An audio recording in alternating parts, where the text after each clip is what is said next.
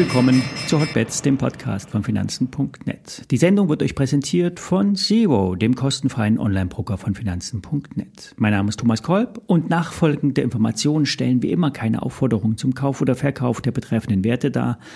Bei den hier besprochenen Wertpapieren handelt es sich um sehr volatile Anlagemöglichkeiten mit hohem Risiko. Das ist wie immer keine Anlageberatung und ihr handelt auf eigenes Risiko. Wir starten in den Juni und die Aussicht, dass frisches Geld aus den Sparplänen der Anleger in den Markt fließt, scheint die Stimmung zu heben. Es könnte eine gewisse Erholung einsetzen, vielleicht unterstützt durch die Aussetzung der Schuldenobergrenze in den USA. Doch beim weiteren Eintauchen in den Markt bleibt es dabei. Nur wenige Aktien tragen den Trend. Der S&P 500 fällt in seine Range zwischen 4,2 und 4,1 zurück.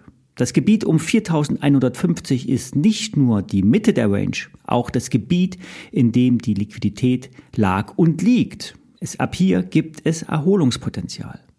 Ein beherrschendes Thema werden nun die Zinsanpassungen der FED und EZB sein. Möglicherweise gibt es in 14 Tagen keine Zinsanhebungen in den USA, sicherlich aber in Europa. Dabei werden eher kleine Schritte erwartet hier in Europa. Wenn die FED weiter anheben würde, was vor zwei Tagen noch so aussah, würde das aus Sicht der Inflation und Konjunktur als negativ interpretiert werden. Wahrscheinlich werden aber die Füße stillgehalten, nicht weiter anheben und erstmal abwarten, was die Jobsdaten und die Inflationsdaten so sagen. Denn die Zinsen um fünf Prozent lasten schwer auf den Verbrauchern und verteuern eben auch die variablen Hypothekenzinsen. Sechs Prozent sind kein Spaß, wenn man viele hunderttausend Dollar finanzieren muss und die wenigsten können sich ein Haus mit Cash leisten. Der Dollar wiederum, der steigt an. Es fließt also wieder Geld in die USA, weil bald wieder Bonds durch den Staat ausgegeben werden und zudem, zudem ja die Zinsarbitrage für die großen Player ein wichtiges Feld ist. Es gibt also höhere Zinsen in den USA als im wichtigsten Rest der Welt. Für die Tech-Werte könnte der starke Dollar ebenfalls problematisch werden. Ein großer Teil der Umsätze werden außerhalb des Dollarraums gemacht und führen zwangsläufig zu fallenden Dollarumsätzen bei einer Konvertierung von Euros in Dollar. Bei den großen Tech-Werten sehen wir den zweiten Tag der Konsolidierung. Microsoft und Nvidia bilden zwei rote Kerzen, während Apple eine Art Top kurz vor 100 Dollar, 180 Dollar macht. Bei Tesla scheinen noch nicht alle Shorts geschlossen zu sein. Und Amazon ist der Best-Performer aus dem Tech-Sektor, aus dem Monat Mai mit 18% plus. Im abgelaufenen Monat ähm, ist der in der Pull Position. Können die Techs nur weiter steigen? Ja.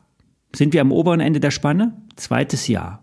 Doch die Kuh ist noch nicht vom Eis. Aus Sicht der Bären, es kann immer noch höhere Hochs geben. Vor allen Dingen, wenn wir eine Rotation der Sektoren bekämen. Wenn der S&P 500 wieder, über 4200 Punkte steigen würde, könnte der breite Markt erwachen. Seid also vorsichtig mit Shorts, nicht zu gierig sein. Es sieht nach Top aus, bestätigt ist das nicht. Bewegung kommt beim Energieversorger Uniper auf. Im Zusammenhang mit der Gaskrise musste der Energieversorger verstaatlicht werden. 99 Prozent gehören dem Staat und der könnte sich zurückziehen und eine Reprivatisierung anstehen. Der Nebenwerteexperte Lars Winter hat den Wert aktuell in sein Nebenwerteportfolio gepackt und spekuliert auf weiter steigende Kurse. Denn die Geschäftsaussichten haben sich nach dem Rückgang der Gaspreise für den Versorger wieder verbessert. Selbst für den deutschen Steuerzahler kommt es nicht so schlimm wie befürchtet. Derzeit kann der verstaatlichte Energieversorger seine Lieferverpflichtungen erfüllen, ohne weitere Hilfen in Anspruch nehmen zu müssen. 13,5 Milliarden hat der Bund aufgewendet, um eine Insolvenz abzuwenden.